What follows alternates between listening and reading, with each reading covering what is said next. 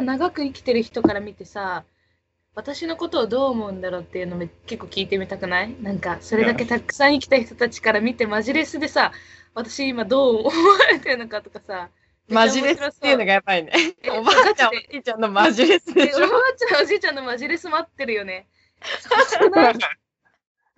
絶 絶対違うじゃん、視点とかさ、うんなんか、ね。環境も違うしさ、なんて言うんだろう。だから本当に状況が違いすぎてさ、なんか、マジレス欲しい。それ結構僕できるんですよね、病院で。えやるんめっちゃいいな。めめっちゃいい。ね、それ。はい。超いいな。で、なんかまあ、何がやるの？うん。えでもやっぱ一番こう、ここ高齢者が反応してくれるのは、やっぱまあ恋愛っすよね、恋愛。なんだ。恋愛の話とかの、例えば、まあ別に今、なんか何でもいいんですけど、嘘でもいいんですよ、半分。例えばなんかじゃあ好きな子がいてとか言って、そういうこんな感じの子なんですけどとかで、でもなんかなかなかうまくいかなくてとか言うと、まあまあ認知症がこう進んでるおばあちゃんとかでも、結構なまともなことをガツンって言ってくれるんですよ。その時のなんかあの高揚感は、やば。なんだろう、なんていうんですかね、なかなか多分僕らしか味わえないかもしれないです。えーみたいな。そんなまともなこと言う人だったっけっていう人が言うんすよ。や普段は普段はなんか今日は何日かもわかんないし、自分の名前すらあんまりわかんないみたいな人が、結構真面目な顔してこっちがなんか人生悩んでるんですよねとか言うと、マジレスでめちゃめちゃええこと言ったりするんですよ。やばいな。え、なんか泣きそう。それやが結構僕はなんか楽しいし、面白い。そこに人間のなんか美しさあるなって思いました。うんうんうんうんうんもうそう魂とかなんか、うんすげえちょっとこう、なんだろう、スピリチュアルですけど、うわ、すげえと思うのは結構やっぱあるあるですね。ああ、そうだよね。はい。いや、もう、認知症のおばあちゃんと接してる時に思う。なんか、一回、施設に遊び行って、ずっと分かんなくて、私のことも。でお母さんのこともそんなにちゃんと分かってなくて、で、じゃあもう帰るねって言った時に、あ、今日はありがとねって言ったの。そこだけめっちゃ会話が通じてて、はいはいはい。うんうんなんかその、認知症になる前もめちゃめちゃ周りに気を使うおばあちゃんだったから、それがすごいおばあ、そのおば、めっちゃおばあちゃんらしくて、うんうんうんなんかもう染みついてる何かがあるっていうか、うわほん、ほん、本物だと思った。いや、そう、あるよね。なんかさ、その恋愛相談もそうだしさ、なんかちょっとしたそういうのもそうだけどさ、なんかそういう、そういうのなんかできないかななんかおじい、高齢者にこう、あの、癒しを求めるああ、いいかも。人とつなげる何かみたいなさ、と。なんか、ねえねえちょっと聞いてよみたいなのを、なんか別に全然知らないおじいちゃんおばあちゃんだし、もうちょっと認知症入ってるぐらいが多分ちょうどよくって、なんかそはいこだけはいはい。来てほしいみたいな。え、なんかさ、前も、クイズ番組であったよね。嘘？え、めっちゃご長寿。ごあ、ご長寿か。ありましたね。あの、サンマのスーパーカラクリそうそうそうそうそう。やばい回答を連発するおじいちゃんおばあちゃんあった。でもなんか、そう、でもあれなんかやらせらしいんですよねあ、。そう言っていいのが、ちょっとき、あれを。なんかあれ、なんかそう、この前、あの、好きを語る会でいた古島さんっていう、あの、のあの、あ、いたね。うんうん、うん。いたじゃないですか。で、あの人も結構はな、興味持ってくれてて、で、そんな話した時に 教えてくれたって、あれやらせっていうのは業界でめちゃめちゃ有名っつって、夢がねえいや、って夢がねえよ。有名ね。逆にすげえな、あれ、台本書いてる人。そうなんだ。えでも、あれでみんなが笑えるってことは、まあうんあれは全部やらせかもしれないけど、あれの1割ぐらいは聞き覚えがあるっていうか、なんか、はいみんなの中のおじいちゃんあるあるでどっか引っかかるから面白いんだよね。確かにそうです、そうです。共感があるあれもでも確かに古島さんがなんか A でそういうジジババコンサルみたいな、あの、若者と、が、だ高齢者が若者をコンサルティングするっていう番組やろうよっていう話を、面白そう、面白そう。それ、めっちゃ面白そう。ぜひなんか通してくださいっつって。めっちゃいい。そのさ、コンサルでさ、なんだ、その人がさ、社会的にうまくいくいかないは別としてさ、正しい方向に進みそうだよね。そうですめっちゃなんか真実のアドバイスくれそうだよね。ね。私なんかすごい前向きになりそうっていうか、うんなんかわかんない。なんかちょっと浄化されるとこある気がする。高齢者と接すると。なんか、な、なんだろう。か問題も別にすごい解決するわけでも、ものすごい的確なアドバイスじゃなかったとしてもうん、うなんかちょっと、あの、邪気みたいなのが消えていくような気がする。ん、いやそういやそれあるかもしれないですね。うん高齢者こそ本当にこう見返りのない無償の愛を提供してくれるんですよ。ああ、なるほど。すだからそこはね、一回体験っていうかしてる、するとめちゃめちゃいいいいというか、本当にいいと思う。本当にいいと思う。シンプルだ。そうなんだ。なんかこう、なんとかさんとか言って、こう、手とか触ってあげるんですよね。なんか、うん寒いっすか？とか言うと、なんか俺、僕の手とかめっちゃこう、なでなでして、あったかいねーとか言ってくれるんですよ。あなたの手があったかくて私はすごい幸せだとか言ってくれると、なんかもうそれだけで俺めっちゃ幸せみたいな、こっちが。いやいや、幸せだね。ほんとそれ幸せあみたいななんか、ほん、立場的には僕らがこう、やる立場の、あの、幸せに、なんか方向性としてはリハビリするっていう立場なんですけど、うん、なんか仕事してて思うのは、絶対的に俺リハビリされてんなとは思いますよ。いやー、うわー、うわー、深い。それ、確かに。なんかその人たちのおかげで俺頑張れるみたいなところはめちゃめちゃあります、やっぱ仕事は。うわだから、そうですね。もうそこがやりがいなとこ、なんかおお金以上のものはやっぱありますよね、実際問題。ーいやー、もう何度も言うけど、素晴らしいね。素晴らしいに尽きるわ。すごい。いやーそれを体験してほしいですよね、なんかうん全国の若い人たちに。その機会がないっていうのがちょっと惜しいなとは思ってます。うんうんないよね。基本的にやっぱり。そう愛らしいですよ、やっぱり。ないよね。そうなんか、シワとかシミさえも愛おしく感じますよ、ーマジで。あー、そうだよね。そんなシワあるみたいなシワあるんですけど。そこシワできるかみたいなとこシワあるんですけど、そこにはなんかやっぱ詰まってるんですよね。いやー、わかるわかるわかる。美しいなって感じです。やばい。高齢者、か、なんかすごい高齢者好きに、な、好き、なんか関わってないのに、表層的にすごい好きになってる。なんか、いい、いいことだと思う。えそう、いい、なんかすごい、そういう感じ、今。なんかいい、いい気持ち。いい気持ちが。なんかその、もうなんかその、指定君が体感した、なんかその、なお金に換えられない素敵な宝物がもう多分溢れ返りすぎて、なんか1000個ぐらいの粒があるとしたら1個ぐらい私の体に今もう入った感じ。ちょっとなんか癒されてる感じがする。なんか。いや、よ結構。わかるわかる。なったよね、今この会話で。はいはい。なった。実際には体験してないんだけど。そう言ってもらえるとめちゃめちゃ僕も嬉しいっすわ。いや、すごいよ。えなんか想像だけで全然、なんかだから、ななんて言うんだろう、なんか、わかんない。多分、周平くんが、なんか高齢者に恋してる感じがしてて、ああ、確かに。なんかそういう友達とかが恋愛して、なんかすごいかっこいいんだよねとか、なんか可愛くてさみたいな話とか、なんかこの前デート行ってねっていう、なんかそういうウキウキした話を聞いてると、なんかいいな、いいなってなるのと同じ現象が今ここで起きてる。確かに。なるほど、なるほど。でもマジで好きそうな感じがすごい伝わってきて、すごい。そうそうそう。いやー、マジでいいと思いますよ。いや、いや、いいと思う。同感、同感、同感。同感同感。うん。いや、一番、一番いい。めちゃめちゃいっぱいいるし。一番いい。一番いい。何よりも。めちゃめちゃいっぱいいるし。そうそう。確かにね。帰り道でさ、うん。と絶対に通る道の、クリーニング屋の隣のお家の2階の窓が絶対いつも開いてんの。うん。うん1週間に1回ぐらいそこにおばあちゃん座っててこっち見てんの。あ、はいいたって思う。いや、またいなかった。手振ってみたら今度。こんばんはとか言って。でも結構パンツとか干してあるの、そのまま。もうそれですごい、誰が出てくるのかなと思ってたら、おばあちゃんがめっちゃこっち見て 行った時があって、最初超ビビったけど、最近追ってる、そのおばあちゃん。ちょっと今度、コミュニケーションを図るわ。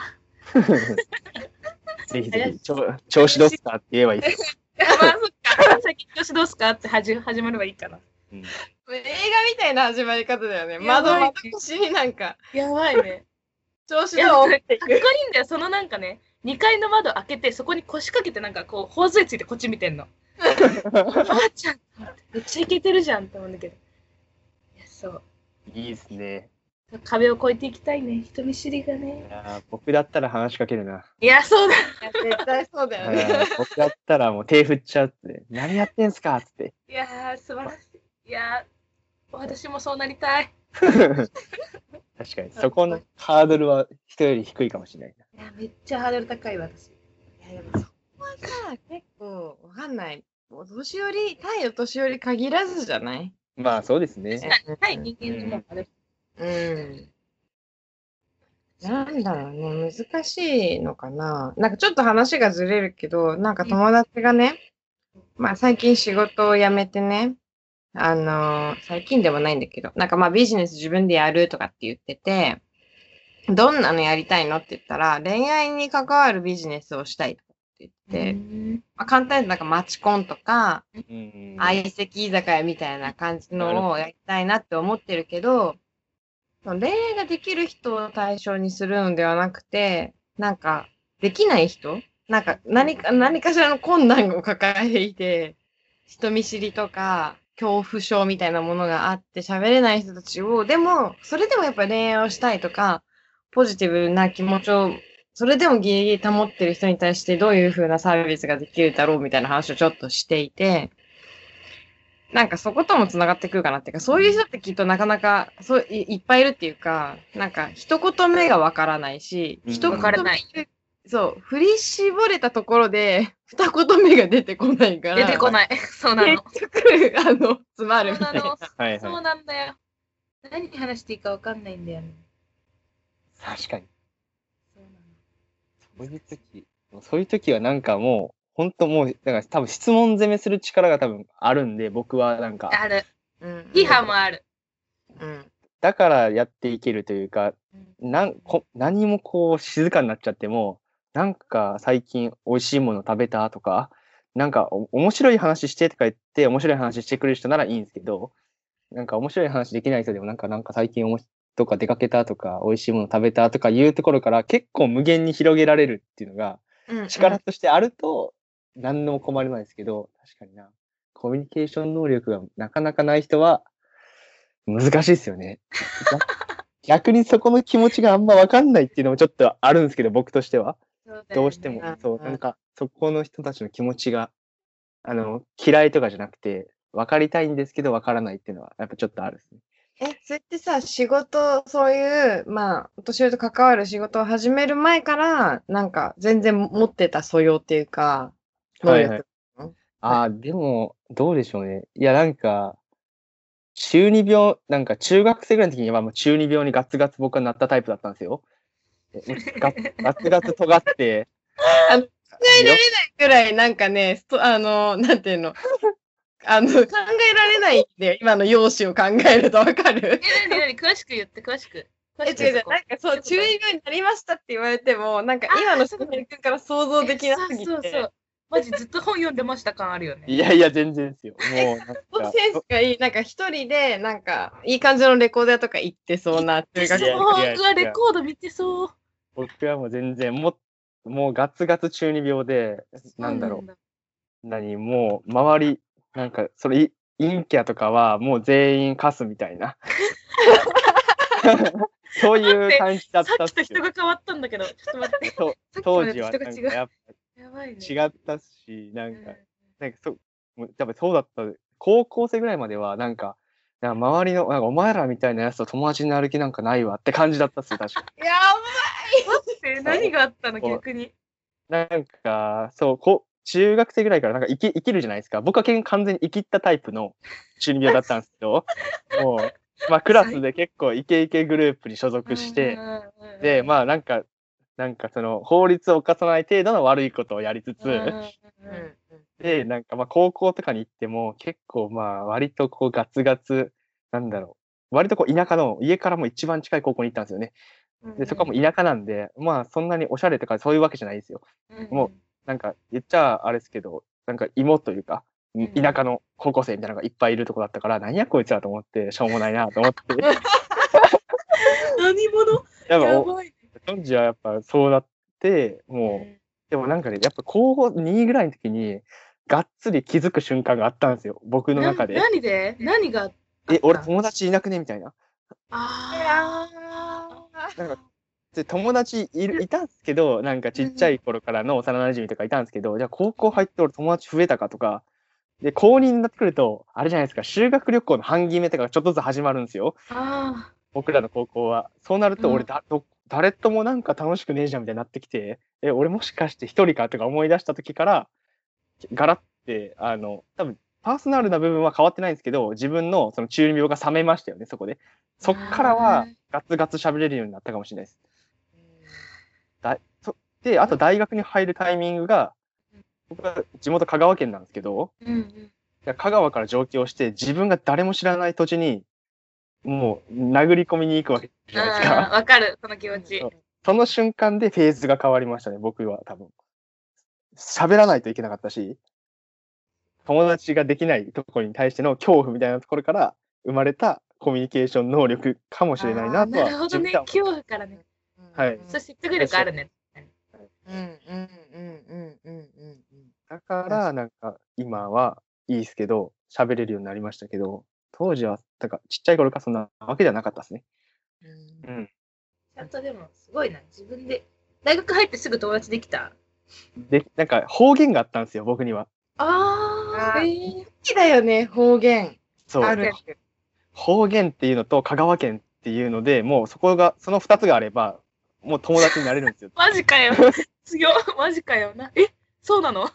そうなんですで、なんか、香川県って讃岐弁って、讃岐うどんの讃岐で讃岐弁っていう言葉使うんですけど、ちょっと関西なまりで、あと、は結構、県、な県っていうの、なんか、こっちのなんとかするからとか全部県に変わるんですね。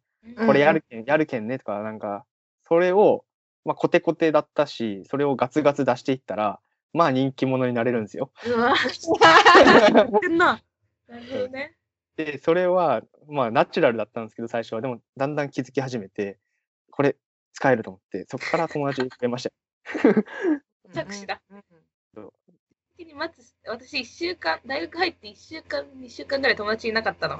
やってなくて、でも寮だったから、寮で友達ができて、ギリギリって感じだったけど、タイミングが悪かったらずっと一人で、危ねえ危ねえって感じだけいや、まあ、当時はやっぱテンション上がってるんで、こ僕も。だからいけ、わかる。はい。し、なんか私も大学入って、なんか、もう大学入大学入学しますってか合格しました。もう、あ、友達100人作ろうとか思って、バカだから。ど。えー、マジもう、考え方が違うわ。友達すげえ作ろうとか言って、なんかバカだから思って、で、あのーまあ、なんか私が行った芸大の工芸科の、工芸科っていう、その、なんか美術学部工芸科ってなると、工芸科同級生30人しかいないの。はいはい。そ並びでデザイン科45人、油絵科55人、建築科20何人みたいな、もう超超少ないから、なんかどう頑張ってもその工芸科の30人とは、まあ仲良くなれるっていうか友達にならざるを得ないだろうって踏んで、うん工芸科とは遊ばず、速攻外の科の子たちとこっちになりに行ったら工芸科に友達がいなくなって。アホじゃん。すごい。だけど、私は、私のそれこそ武器は、なんか別に何割もないし、なん、何にもなかったけど、なんか喫煙者だったから、はいはいねそれが、その、タバコミュニティを生んだよね。なるほど。強い。喫煙所コミュニティありますよね。あるある。で、なんかこう、やっぱ、1個とか2個とか限られた個数しかないところに、そのタバコを吸うっていうだけの目的にいろんな人がギュッて集まるんだよね。はいはい。それはなんか、一つのこう、なんかムードを作るっていうか、特に今の時代、すごい嫌われるから、喫煙者って。なんか肩身が狭い喫煙者がみんなそこに集まると、なんかここなら大丈夫っていう空間になはって、いはいはい。うーん。で、このメンバーでご飯に行けばタバコ吸えるよね、みたいな。それでなんかこう、一体感が生まれるみたいなのがあって、タバコミュニティは一個の。なんか仲良くなったし、今でも仲いいなっていうのはある。うんうんうん。いや、あれ、タバコ吸ってる人でもす、私はすめっちゃすごいと思う。あのさ、知らない人たちでさ、うん近所で集まってタバコ吸ってんの信じらんない、なんか。私は無理だ。なんか、え？気まずくないの？あれって。うん。気まずくないよ。気まずくないんだ。だけど、それこそ最近の問題で言うと、あの、ん電子タバコが、あうんうん。電子タバコを吸ってる人はいろんな要因で吸ってるけど、結構みんなが言うのは、服によ匂いがつかないっていう。あだけど、その電子タバコの人と普通の紙分けタバコの人は同じ空間にいなきゃいけないから、すごい嫌だろうなって思っあ。て、うん電子タバコの人の近くで吸わないようにする。私 それでちょっと最近気まずくな、か気まずさを感じるのね、逆に。だだけど基本的にはみんななんか同胞意識があると私は思ってるし、うんあの、やべえ、やべえやべえ、火がないみたいな時に、いや、それすごいよね。っていう。それすごいよ。この前さ、その、タバコ吸うこと一緒にさ、カフェに行ってさ、隣の全然知らないサラリーマンの人が急にライター貸してくださいって言っててさ、普通に貸してて、すげえと思った。それは確かに喫煙者はすごいよ絶あびっくりした。えっと思って、び超びっくりして私。すごいね。対コミュニケーション能力を点数化すれば、喫煙者の方が圧倒的に高い。いや、いや平均値高いと思う。それはめっちゃそう思うわ。なんか恥ずかしさよりも、吸いたかったのに、吸えないかもっていうリスクの方が怖いんだよね。タバコの力半端ねえ。そうなんだ。たのに、火がない、吸えない、吸える、あもう吸えない、その、火だけなんだよね。なるほど、そうなるなるほど。と、たとえ怖いお兄さんしかいなくても、すいませんって。ねで、で、ほんといい人だと、え。うん。ああ、うちいっぱい持ってるから一個やるよ、みたいな。くれんの？ライタすごいわ。ー。でもそうやって、なんか、だから結構ね、タバコのライターって、なんかある種旅してて、めっちゃ夢ある、その話。まあなんか、いいよ、やるよとかいうおじさんとか、なんか、メールのお姉さんなんか時々いて、あげるあげるみたいな。なんじゃこりゃみたいな、多分あるの。なんかよくわめっちゃ。面白いじゃん、その話。いかがわしそうなお店の名前が。はいはいはい。やつもあるし、もうなんか、どこで落とされてたのっていうぐらいジャギジャギのやつとか、やばい。色の、なんか見たことない色のライターとか。でも多分それも、その人も拾ったり、誰かからもらったから、まあ自分のものじゃない、自分で買ってないし、何個かあるからあげるよってなるんだよね。その繰り返しで、結構ライターで回めっちゃいいじゃん。あめっちゃいいね、それ。めちゃめちゃシェアリングエコノミー感ありますね。うん。こうやってしかもさ、知らない人の手に渡ってここまで来たのよ、熱いわ。うん。わらしべ長者感ある。うん、あるある。そう。いいっすね。いいな。それ、その、いろんな人の手を渡って、最終的にオイルがなくなっちゃったライター回収したいね。ちょっと、欲しい私が。最終的に私には欲しい、渡してほしい。空になりましたって言って。ライターにちっちゃい GPS とか仕込んだら面白いかもね。めっちゃ面白そう。うんあのさ、手紙をさ、海にこう流すやつあるじゃん。うんうんうん。はいはいああはい。いう感じでなんかできないかね、そのライターで。何を考えてるんだろう、今。何を、何を考えてるんだろう、わかんないけど。全然違う話。全然違う話にどんどん。年寄りね。でもちょっと距離が近づいたな。あそうそう。それでそうそう。クラウドファンディングやってるのは、お年寄りじゃなくて車椅子なんだよね。あれは車椅子なんですけど、そうそうそう。あれは自分たちで車椅子運転、運転というか、まあ乗って、東京都内をぐるぐる回って、取材して、こんなとこ、こういう動線使えばいけるよとか、ここは段差あるけど、店員さん優しいから持ち上げてくれるよとか、みたいな感じのを載せてたりとかするんでう、ん。ぶっちゃけクオリティはそこまでまだ高くないですけど、でも結構内容は良くてうん、だから絶対か、なんか、や、世の中的にはためになってるんだろうなと思うんで、うんうんぜひ、ぜひ皆さん、リスナーのみんな、やべえ、ビビたる影響力。いや、でもね、そうそう、だからそう、そのお年寄りもいろいろ関連があったけど、その車椅子は私 YouTube をね、結構見てて、はいはいはい。でその車椅子 YouTuber に異常にハマった時があって、はいはいへなんかすごい見てて、なんか、あの、なんて言うんだろうな。何が面白かったって、やっぱりどうしてもそんなことないって思ってても、やっぱかわいそうとか、不自由なんだろうなっていうふううんにどうしても見ちゃう自分がいるんだよね。で、でもなんか、そうなんだけど、別にそんなのへっちゃらですっていう姿を YouTube で好き勝手やってるのが本当に面白くって、なんか別に、あの、なんていうの、車椅子乗ってるからって、恋愛できないわけでもないし、ラブホも行くし、みたいな。全然だよ、みたいな。だけどね、下半身麻痺してるから全然感じないんだけどね、はははって言ってる。最高だそうって。ことを、なんかテレビでは聞けないし、見れないし、友達でそういう車椅子の人とかいないし、友達だったとしても、向こうがそんだけオープンじゃなければ知らないし聞けないし、なんか触れちゃいけない内容みたいなのはいはいはい YouTube が結構上げてて、すごいそれが興味深くて、いろんなことが。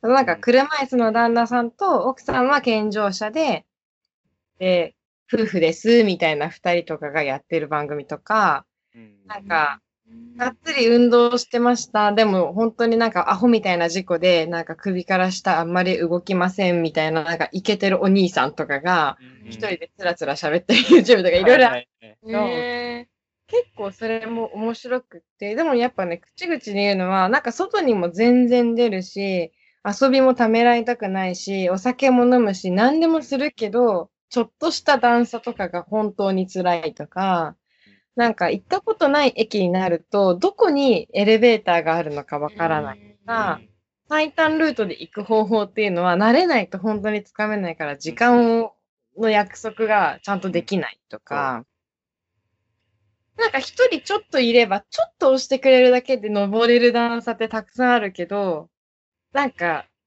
それを頼める、頼、なんか多分頼むんだろうけど、心よくやってくれる人がいなかいないみたいな話とか、どうしていいのかわかんないからみたいな話とかあって、なんかその、俊平君がやってる活動とかが、なんか本当になんか、なんて言うんだろう。私が普段めっちゃ使うのは Google マップなの。Google マップで、なんかそういうフィルタリングができたら最高だなみたいな思う。はいはい。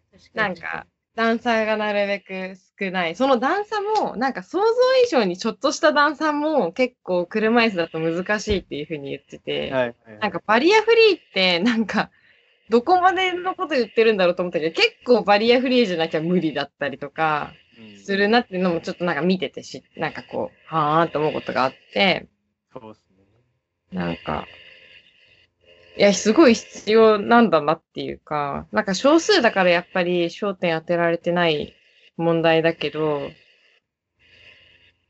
すごい必要だよね。うん。そうですね車椅子もファッションとかと結構さ、つながる部分があって、みんなこだわりのその車椅子の仕様みたいなのがああるみたいります、あります。うーん。な。なんか私のはここがピンクで、みたいな。こあこについてるものを選んでて、やばい、かわいい。いいじゃん、みたいな。そう。ねそれぐらいなんか僕も、その、なんていう、車椅子の問題もそうで、障害とかももうちょっとポップというか、なんだろう。重くない問題として扱ってほしいなとは思いますよね。どうしても、なんかそういう話はちょっと重くなりがちというか、うんなんだろう、触れちゃいけないとか思うじゃないですか。うんうん、でもなんか別にそんなことはなく、まあもちろん人によってはまだちょっと受容できない人もいるかいるかもしれないですけど、もうちょっとなんかメディア的にも、な例えばなんだろう、さっきの車椅子のカスタマイズとかも、なんだ普通の雑誌とかの、やばい。止まってえ、え、めっちゃ動いてる。僕動いてますよね。うん、動いてる。岩さんが止まってないですか？いいは Do some good。すいませんでした。ー。何の何の話か分かんなかったけど。何の話か忘れました。うん、忘れたね。うん、確かに。なんだっけ？コミュニケーションの話をしていてや、、したコミュニケーションの話。いや、それ結構前じゃないですか？違う。結構前だよね。結構前だ。えー、なんか、あ、そう、車椅子の話してたんあそうだそうだそうだ。危ない。自分のあれを忘れてた。そうそう、車椅子もなんか距離があるけど、そんなことないよねって話を、俊也くんがし始めて、私が止まったっていう、すいません。そうですね。自分が何の話してたかも忘れちゃったっす。車椅子。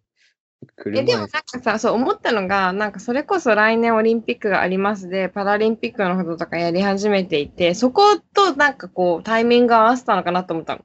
クラウドファンディングを始あそれもありますね。うんうんうんうん。で、あれ第2弾なんですよ。い一個、一冊も一個あって、うんーそうなんだ。一冊目なんですよ。で、これから増やしていく予定で、で、今、そのパラリンピックがあるっていうので、東京にしたんですよね。前、箱根だったんですけど、今回は東京特集にして、っていう感じですね。で、なんか、そう、そんな感じかな。すだから今、本当は、そのオリンピックに、オリンピックとパラリンピックにちょっとでも介入できるとラッキーだなと思ってるんですけど、うんうんうんうんうん。密かにやってるってぐらいで、まあ、まだまだどうかなって感じですね。需要はあるとは思うけど、ねそれこそ、なんかあの、PR 会社で一箇所働いてて、なんかそっちが外苑前なのね。はい。で、あの、国立競技場がすごい近いから、まあめっちゃ工事してんのよ。うん。で、なんか一応だからバリアフリーのこととかいろんなこと考えて工事してるからこそ、そういうマップが追いつかないだろうなってすごい思うっていうか、そうですね。かに。やってる人って主役以外にもしかしたらいるのかもしれないけど、こんだけ東京がいろいろ、いろんなところを工事しまくってるから、で、多分出来上がるのもきっとギリギリになるんじゃないかとか思うと、オリンピック始まるギリギリとかになると、はいはいはい。なんか、情報がちゃんと伝わるじょ、なんていうの、うーん、何か、うん紙なのか、んサイトなのかっていう前に始まっちゃいそうで、いや、そうっすよね。だから、なんかそのバリアフリーマップみたいなのは結構作られてるんですよね、ぶっちゃけ言うと。その、うん結構でかい、かなんか僕らみたいな個人じゃなくて、もうしっかりしたうんところが作ってるんで、なんか多分僕らの売りみたいな、売りというか、なんか差別化図るとしたら、やっぱ僕ら、理学療法士っていう専門性がある中で、うんうん。えーっと、その目線から語れるっていうのと、うんが一番強いですよね。うんうんだしそれこそなんか一個一個のお店で手伝ってくれる人がいるとかは本当にやってみないとわかんないっていうかさ。そうそうなんですよ。そうここの前も自分が車椅子に実際に乗って、で、うん下半身動きませんっていうふうに、もうそれは演じるんですけど、うん決めるんですよ。でそうなったら俺はもう車、その街中で一切立っちゃダメですし、トイレも車椅子用のトイレしか使えないんですよね。っていう状況に演じてやると、まあまあ大変なんですよ。うんうんうん。そうだよね。でカフェの店員さんとかにすみません、持ち上げてもらっていいですかとか言って持ち上げてもらって、うん入って、で、そのカフェは車椅子用のトイレがなかったんで、もう我慢しかなくて、うんもうやべえと思いながら、一回出て違うところトイレ行かなきゃいけないとか、うんうんうんうん。あるし、なんだろう。逆に言えば、さっき言ったように、ちょっと手伝えば超えられるバリアってめちゃめちゃたくさんあるんですよね。うんうんよくなんか、最近、その、心のバリアフリーって言うんですけど、うんそこが多分僕らのできるところ、なんか、インフラ的なところはまあ無理じゃ、無理というか、国が頑張ってもらうしかないじゃないですか。お金かかるし。うん。僕らができるのは、その、車椅子の人に対して、なんていうか、話しかけるとか、うん、なんでもいいですよ。それも、調子どうですかでいいと思うんですよ、マジで。うんなんでもいいから、あの、話しかけて、なんか困ってることありますとか、なかったらまあまあ OK ですねとか言って、その話しかけるハードルを下げるとか、ちょっとでもなんか大丈夫ですかっていうハードルを下げるっていうのが結構大事で、うん、それができる若者がちょっと増えるだけで、結構バリアフリーです、それは。うんうんその意識的なバリアっていうのがまずあるんで、うんうんうん。車椅子の扱い方が分かんないじゃないですか。多分わかんない。どうやって持ち上げるのみたいな話じゃないですか、ダンサーとかも。うんでぼでそこを紹介してたりとかもするし、こうすれば簡単に持ち上がるとか、こことここを持てば軽いとか、気をつけるときはここ気をつけなさいとか、っていうのを僕らはそこの専門なんで、できたりとかするみたいな。うんそこがなんか、結構目的かなって感じですね、今回の雑誌も。皆さん、クラウドワーク素晴らしい。素晴らしい。素晴らしいし、もうめっちゃ必要だし、素晴らしいしか言えんわ。なんかこのタイミングだからこそ、みんなもちょっと考えるのかなとか思う。なんかね。オリンピック、パラリンピックうん。のこととか、そう、あの、ま、ちょっとスマップ話になっちゃうけどさ、やってんのよ、スマップが。はいはい。いいじゃないですか、スマップ。なんかやってた。二人とも一緒の。超笑顔じゃん。めっちゃ笑って、私も笑顔だけど、そうやっててね。で、特に、慎吾ちゃんがそういう取り組みで、なんかパラリンピックの、パラの選手のとこ行って、同じ競技を同じ状況でやってみるみたいなのやっていて、ですごい難しいんだとか、それをずっと朝日新聞の連載でやっていて、かといって別にすごい詳しくなれるわけでも何でもないけど、なんか、距離があったものを縮める活動としてなんかいろいろやってるのを見てて、だから私も興味持つし、なんか、オリンピックよりもパラリンピックの方が今見てみたいって思ってるぐらい、めっちゃ、うんなんか、だって、他の国のパラリンピックを見るっていうのはやっぱちょっと遠い。けど、うん。自国でやるんだったら、見れるなって思うし、確かに。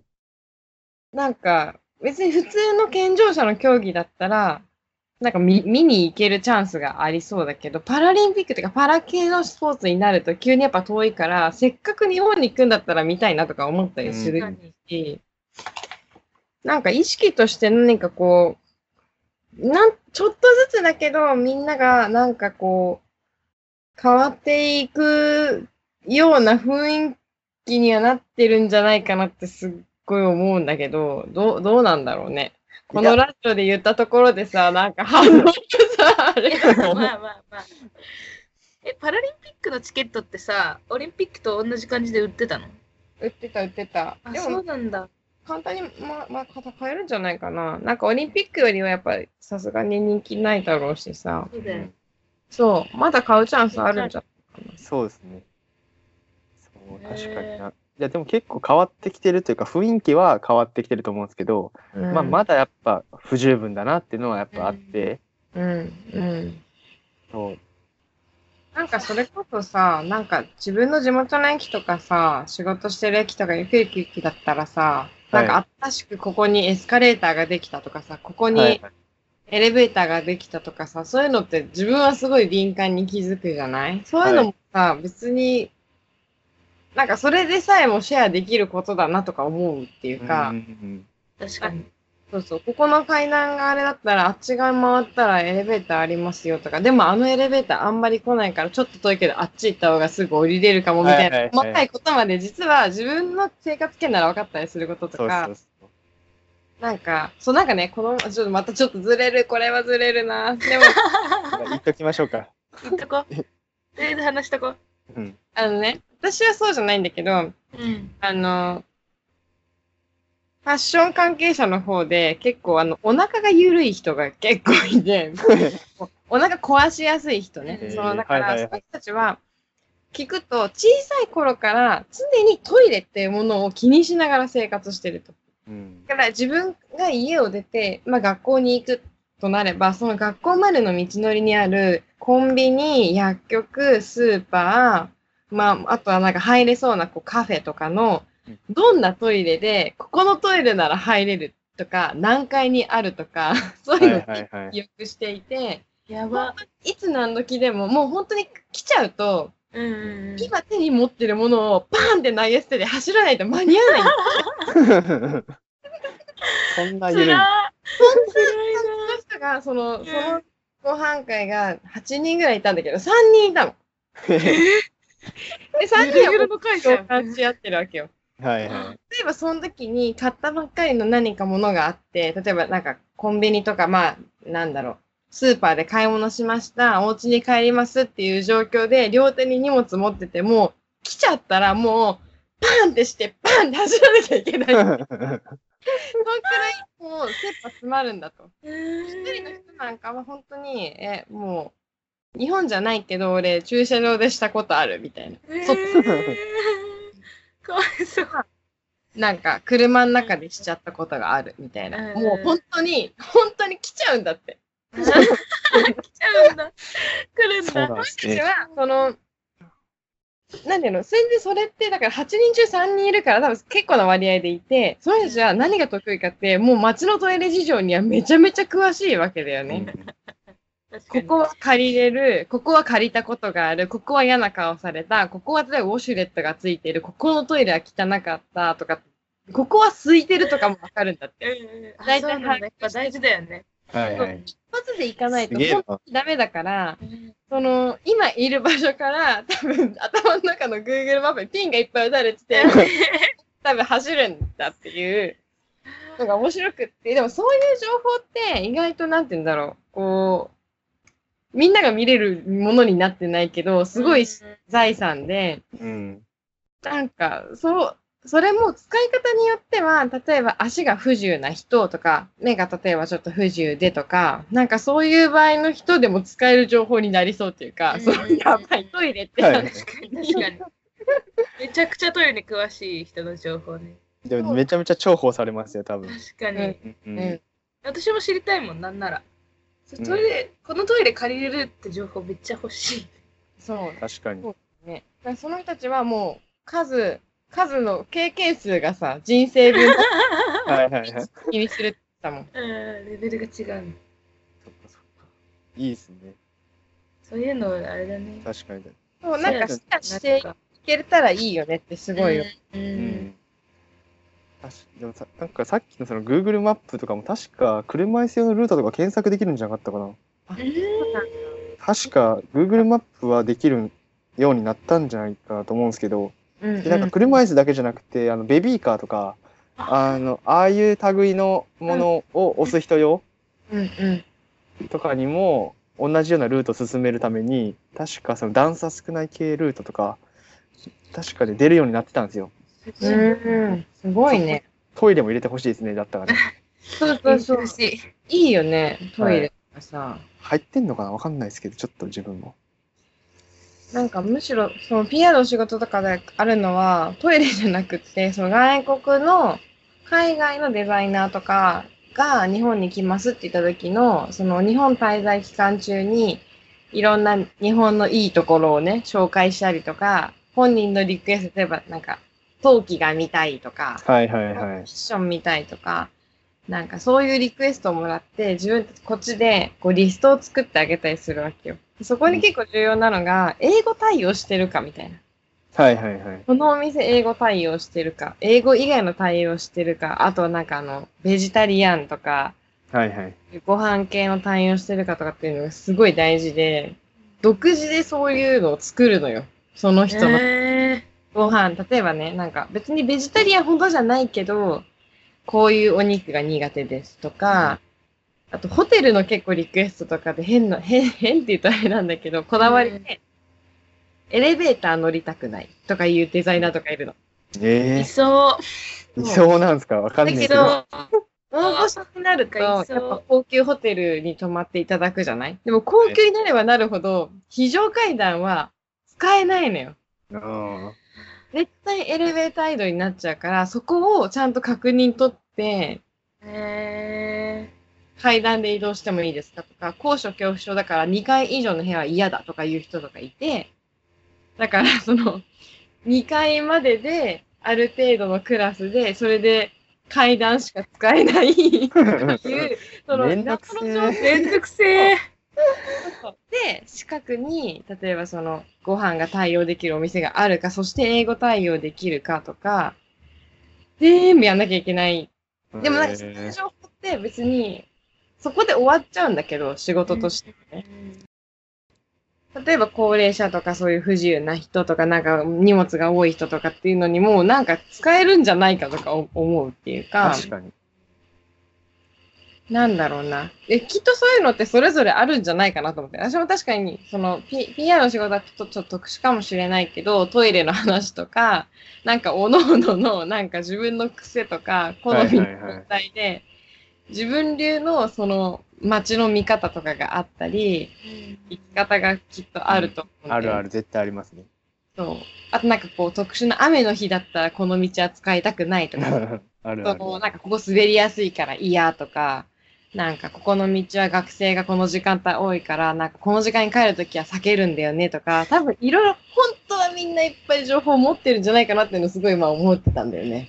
うんそれがなんかうまく活用できたらいいなとかってすごい思って、なんか単純に車椅子で段差だけじゃなくて人混みの多さとかそういうのも障害になったりするだろうし、なんかあの信号機のあの、なんていうの、時間とかもめっちゃ早いとことかあるじゃんありますうんうんうんうんねあるあるある。それって私にとってすごい重要な情報なんじゃないかなとか、ここの方が近道だけど、ここ渡りきれなそうだったらこっち行った方がいいよみたいな。なんかそういうのってなんかみんな絶対持ってるからそういうのをなんかシェアハピできたらいいのにって思う。マジで確かに、シェアハピしていきたいよね。そうそうそう。シェアハピの第一段階として。そうそうそう。なんかあっちの方がいいっすよとか、うん確かにああそこ行けますよとか、なんかシェアハピ、シェアハピ。アップしたいですね。うん。ね。まとめますか。はい。うんまとめましょう。まとめましょまとめましょうって言ってまとまんないよね。う。まとまんないなまとめですか？なんだろう。あとりあえず、みんな雑誌買ってね。そうだね。本当間違いない。クラウドファンディングの雑誌買わなくてもいいですけどね。そうそお願いします。う。なんか T シャツとか作ってんすよ、雑誌の。え、そうなの？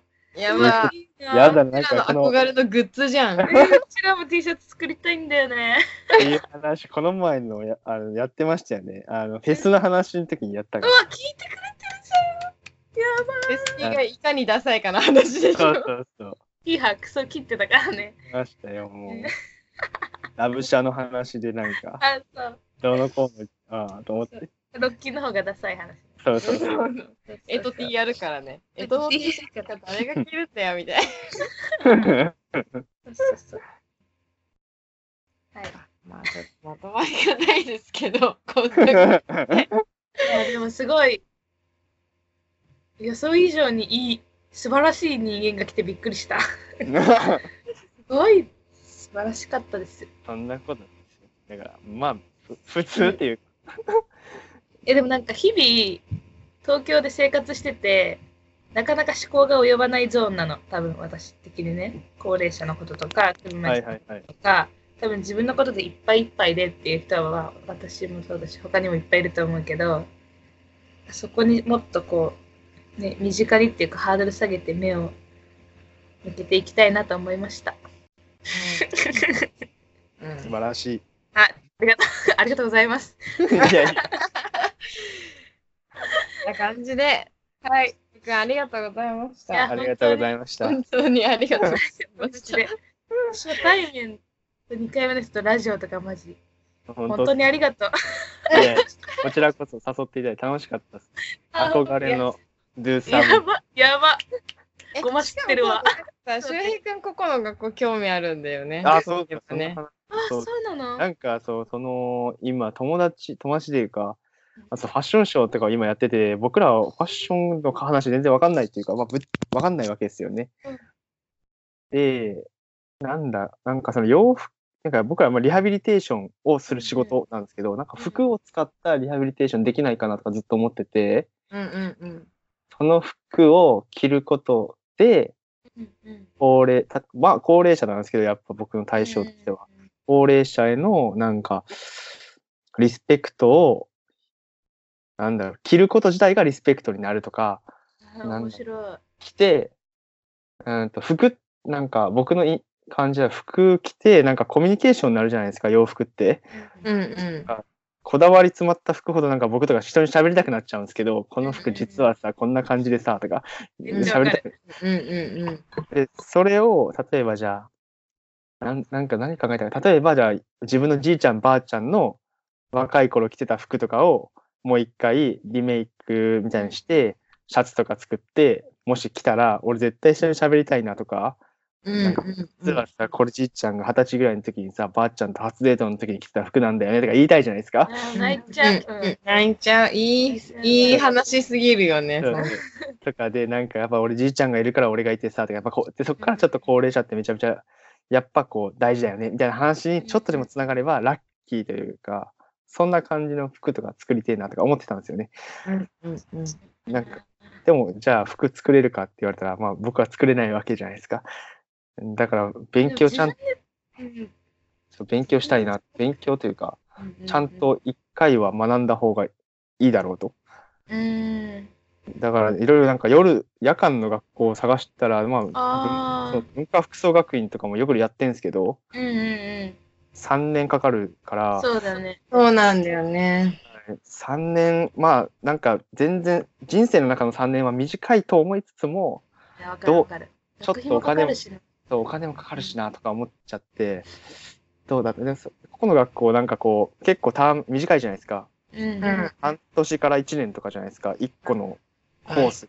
で、結構、しかもそんな毎日やるわけじゃないみたいなうん。感じのをなんか調べてってみて、どうだろうとか、わかんない一。つ言えることは、服はね、作れるようにはならない。そうっすよね。そう。裁縫はできないです作りね。方を、そうそうそう、パターンとか教えてくれるわけじゃないけど、その、もっと奥の、その、何のためにやるのかとか、その表現を伝えるためにはどうしたらいいかとかを、考え方を勉強するにはすごいいいと思う。なるほど。自分が今ちょっとやんわり思ってることとか、自分が思ってるんだけど、それに気づいてないこととかに気づけるから、なるほど、なるほど。そう、なんかその、私も2年半ぐらい通ったけど、結局最初と変わらないことをしてるんだけど、それが表現の方法が上手くなったっていうか、表に出しやすくなったっていうだけで、あんまりその自分の持ってるものは変わってないなと思うから、はいはい。やり方を見つけるっていうか、手段を見つけるのはいいと思う。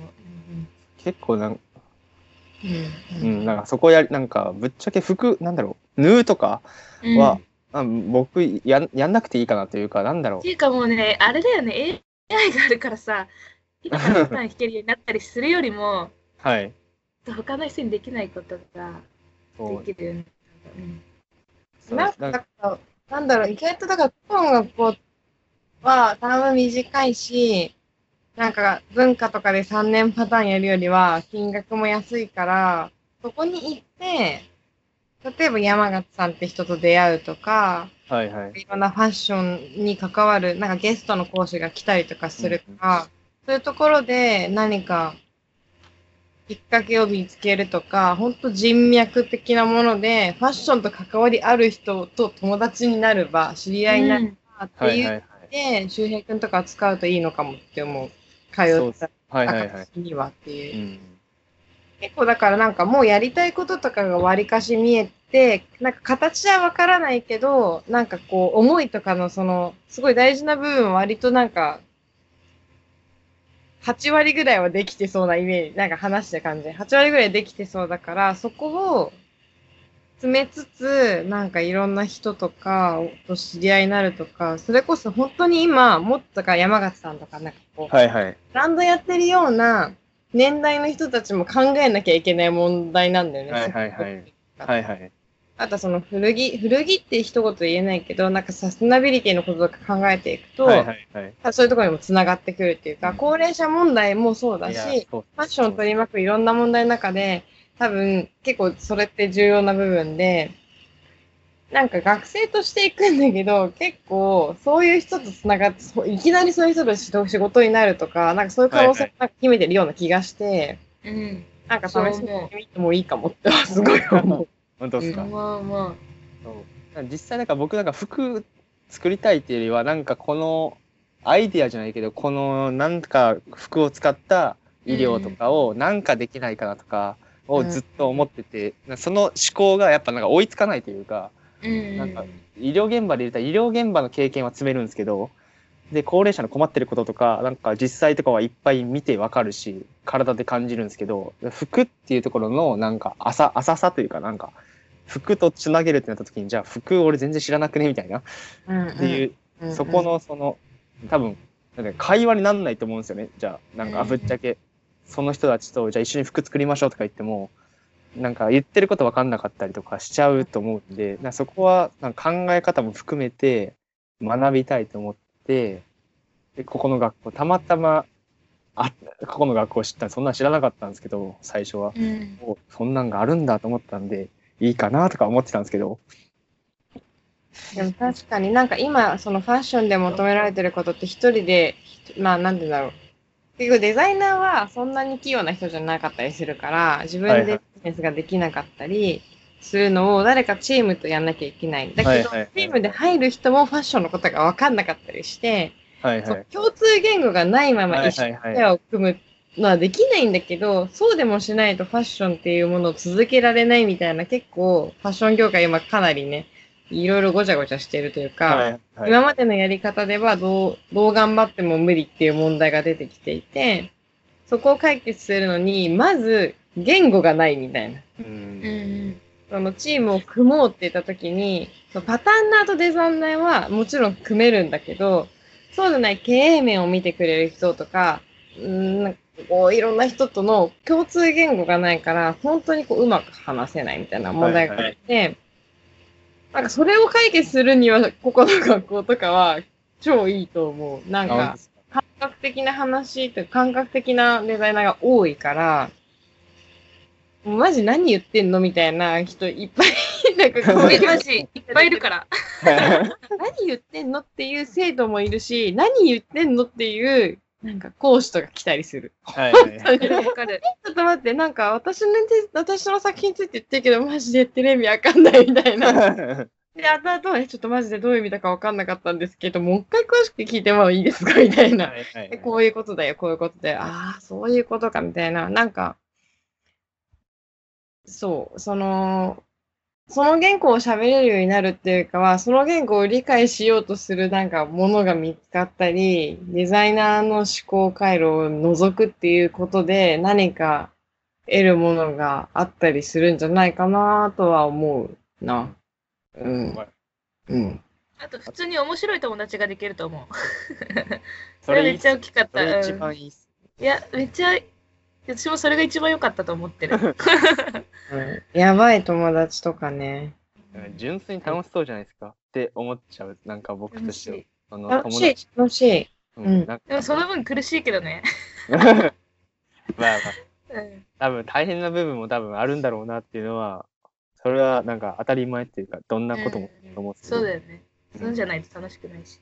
うん、そうそうそう。そこのモチベーションさえ、なんかあれば、どうだ、なんか、わかんないです。やってみなきゃわかんないっていうのもあるんで、僕的に。うんダメだったら、なんか全然面白くねえと思ったら、まあ、やめりゃいいっていういや、か、マジそう思う。マジそう。そうそう。全然これ俺じゃないなとか思った時があれば、まあ、でそれがなんか文化とか言っちゃうとなんかできないかもしれないじゃないですか。確かに。高いしね。こんだけ俺金かけてとか思っちゃうと、なんか、でもまあ、そういう問題じゃないかもしれないですけど、そこはなんかその点、ここの学校いいなというか、すごく魅力的だなと思ってて、うん。し、なんかたまたまこうやってなんか二人に出会えたのもなんか結構偶然性があって俺いいなと思ってて。、いやですよ。うん。なんなら今日二人ともここの学校に遊びに行っててあ、実は。お昼あったんだ。作ってるもあれだけど、まあちょっと見学、見学で。もう卒業しちゃってるからさ。でもはい友達まだ残ってる子とかいて、ちょっと見に来てみたいなこと言われて、行って、まあ見たりとか、なんかモデルの手伝いしたりとかしてて、まあ久しぶりに行ったけど、相変わらず、みんな、なんかもうさ、ななんか慣れちゃって、なんかみんな相変わらずやってんなと思ったけど、なんか今冷静に考えるとやっぱみんなやばいやつだなって思うっていう。そういうセンスなのも、なんか、ちゃんと個々の学校に歩いてく道でいつも気持ち悪くなるんだよね、プレッシャーで。なんか、それがまだあってさ、マジいい気分になならない、あの道。めっちゃあの駅から学校、まあ、ここまでの道が超、すごい、いつもうってなりながら 歩いてるからさ、なんか、トラウマある。そう、なんかでも説明会やってるみたいだから行ってみたら。個々の学校の宣伝になってる。いや、別に宣伝ってわけじゃないけど、え、本当にいいと思う。私も最初にここの学校知ったの、バイト先の先輩がたまたま言ってて、教えてもらったんだよ。はいはい。それでなんかたまたま入ってたまたまいいいい友達ができてって感じだったから。うんうんうん。出会うべきタイミングで出会ってる。可能性はあるよね。うん、行ってみよある。だけど、まあ本当にマジで合わなかったんだろうなって子やっぱいる。一回来てやめるとか、う。ざらにい以るか外に減るもんね。ら。うん。全然。それぞれの人うん。そうですよね。まあ、それもやってみないとわかんないなとか、あんま考え、なんか結構、僕やっちゃうタイプというか、すぐやっちゃって、失敗して、やべえ、やっちゃったみたいなタイプなんで、いつも。